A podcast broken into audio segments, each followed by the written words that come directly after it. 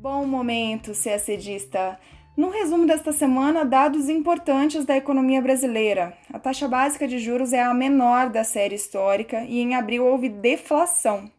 E três impactos sérios na economia mundial por causa da pandemia do coronavírus. A primeira é que, em apenas dois meses, a taxa de desemprego nos Estados Unidos subiu de 3,5% para 14,7%.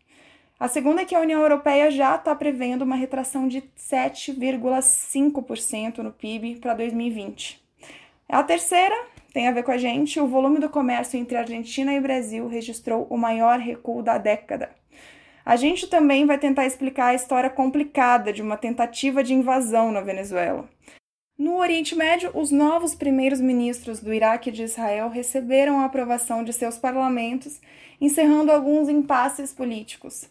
Os detalhes você vê agora no nosso podcast. A gente começa falando de economia brasileira. O Comitê de Política Monetária do Banco Central, o Copom, decidiu cortar a taxa básica de juros de 3,75% para 3%. É a menor taxa de juros da série histórica iniciada na década de 90. O corte superou as estimativas de grande parte dos analistas do mercado que previam uma redução menor, de 0,5 ponto percentual.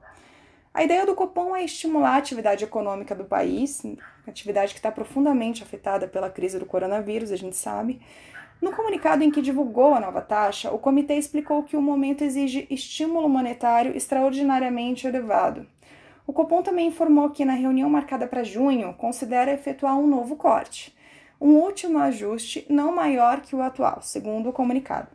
Até lá, o comitê vai analisar a evolução da pandemia no país e os desdobramentos no cenário fiscal, já que o governo federal terá de lidar com aumento de despesas e com a diminuição da arrecadação.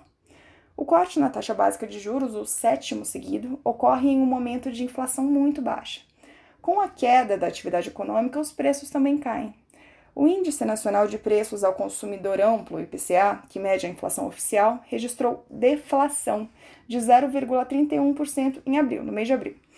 E é o menor índice de inflação em 22 anos. O mercado prevê que o IPCA de 2020, do ano todo, né, ficará abaixo do piso previsto pelo sistema de metas, que é de 2,5%. Isso dá espaço para o Copom reduzir os juros, Bom, e a taxa de juros mais baixa deixa o país menos atraente para os investidores estrangeiros e, pelo menos em um primeiro momento, desvaloriza o real. E o corte do Copom já provocou reflexos na taxa de câmbio, que também bateu recorde essa semana. Na quinta-feira, dia 7, o dólar comercial fechou a uma cotação de R$ 5,85. O dólar turismo ficou cotado em R$ 6,05 foi a primeira vez que a cotação fechou acima de R$ reais. Bom, e a gente começa agora a falar dos destaques internacionais. A semana começou com uma acusação de Nicolás Maduro, presidente do regime chavista venezuelano, de que um grupo, apoiado pela Colômbia e pelos Estados Unidos, teria tentado invadir o país. Na segunda-feira, dia 4, Maduro fez um discurso na TV estatal afirmando que 13 pessoas foram capturadas no domingo, dia 3, em uma invasão pelo mar. Oito pessoas foram mortas na operação. Entre os capturados vivos estavam dois americanos.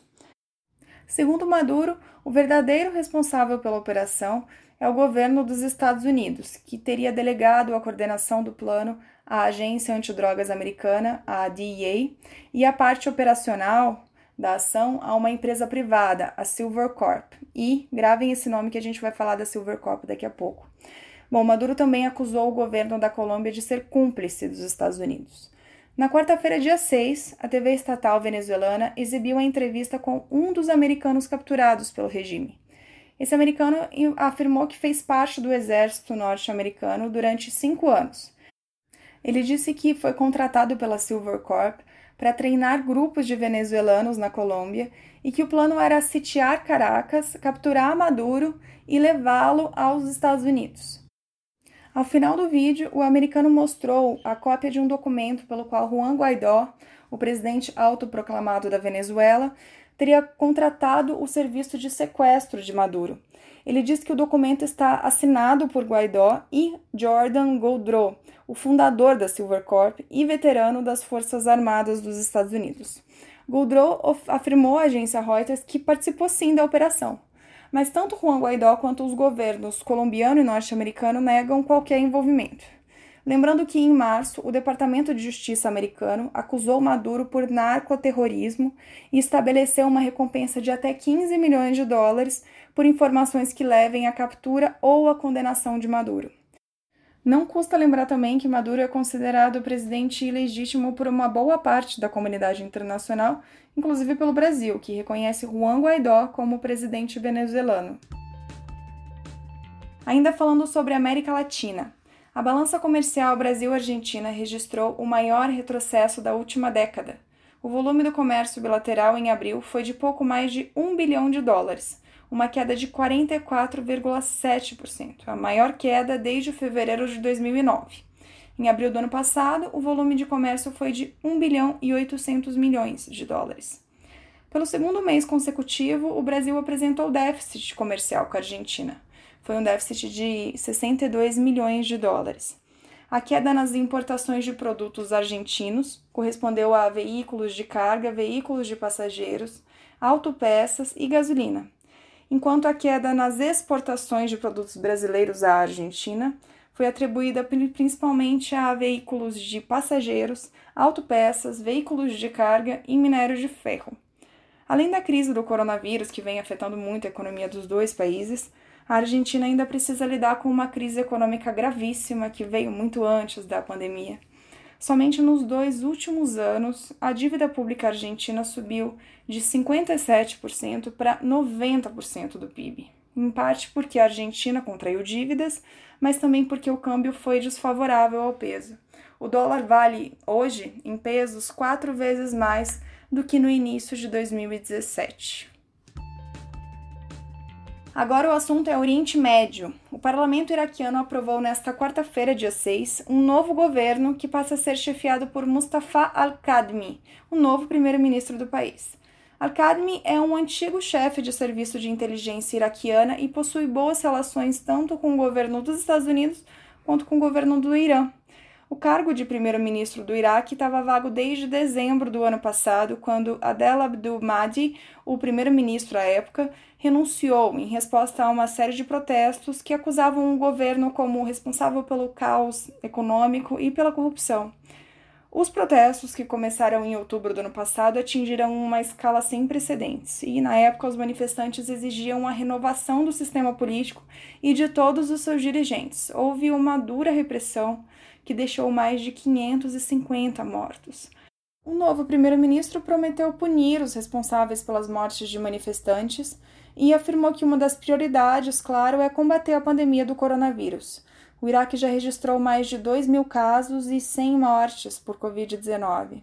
E os impactos econômicos da pandemia são ainda mais acentuados no Iraque porque a queda na demanda por combustíveis provocou também a queda drástica no preço do petróleo, a gente sabe, né? e o petróleo corresponde a 90% da receita do país. Al-Kadmi também terá de lidar com assuntos sensíveis de política externa, e o principal deles é a disputa entre Estados Unidos e Irã no território iraquiano. As tensões alcançaram um nível máximo em janeiro, quando o general iraniano Qassem Soleimani foi morto pelo governo americano em um ataque com drones perto do aeroporto internacional de Bagdá. O Irã respondeu com ataques a uma base militar dos Estados Unidos, também em território iraquiano, e desde então o governo americano vem dizendo que o Irã continua promovendo ataques a bases americanas no Iraque por meio de grupos paramilitares. Outro grande desafio será o combate ao Estado Islâmico, que tem realizado atentados no norte do Iraque. Novidades também na política israelense, quer dizer, já não é bem novidade. Nós já contamos aqui sobre o acordo entre o primeiro-ministro Benjamin Netanyahu e seu ex-rival, Benny Gantz, para fazer um novo governo de coalizão, depois de três eleições frustradas em que nenhum dos dois tinha conseguido maioria. Pois bem, na quinta-feira, dia 7, o parlamento israelense aprovou esse governo de coalizão. Não foi uma grande surpresa porque o partido Likud de Netanyahu e o azul e branco de Gantz possuem juntos a maioria dos assentos do parlamento. O novo governo vai ter duração de três anos e os dois se revezarão no poder. Na primeira metade, ou seja, nos próximos 18 meses, Netanyahu será o primeiro-ministro e depois, nos outros 18 meses, Gantz assume o cargo. Durante o mandato de Netanyahu, nessa primeira etapa, Gantz será ministro da Defesa.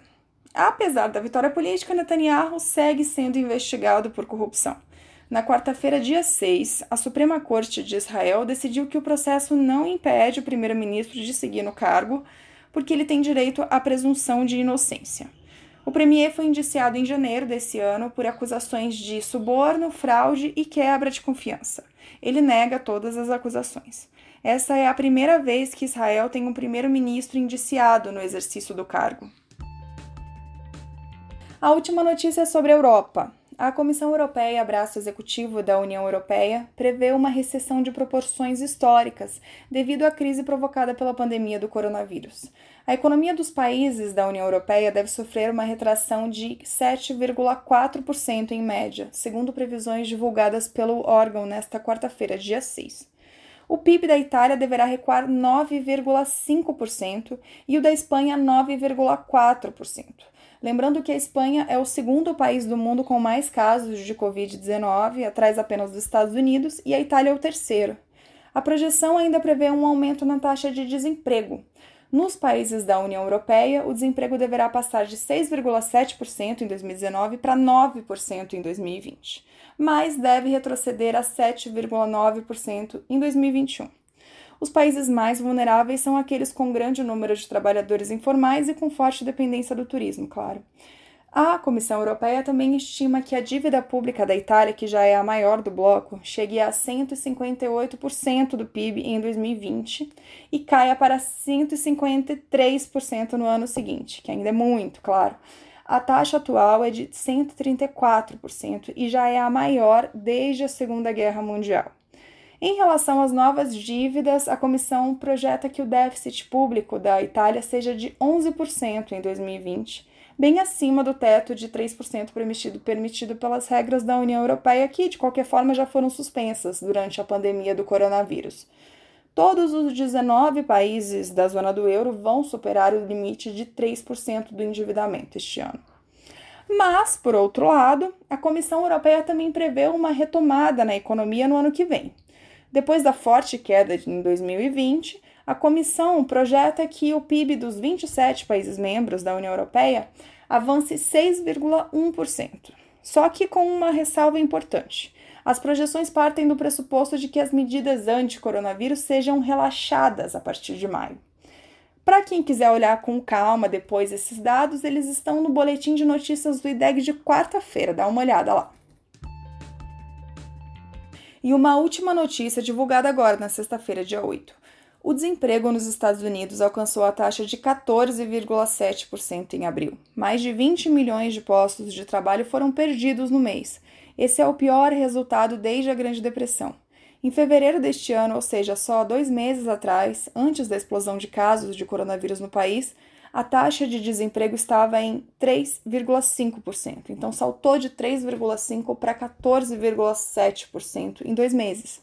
Os Estados Unidos acumulam o maior número de casos de Covid-19 no mundo, a gente falou disso agora há pouco, rapidamente. 75 mil pessoas já morreram no país por causa da doença. Bom, a gente termina por aqui o nosso podcast semanal. Que todos tenham um ótimo fim de semana, uma ótima semana e até sexta-feira.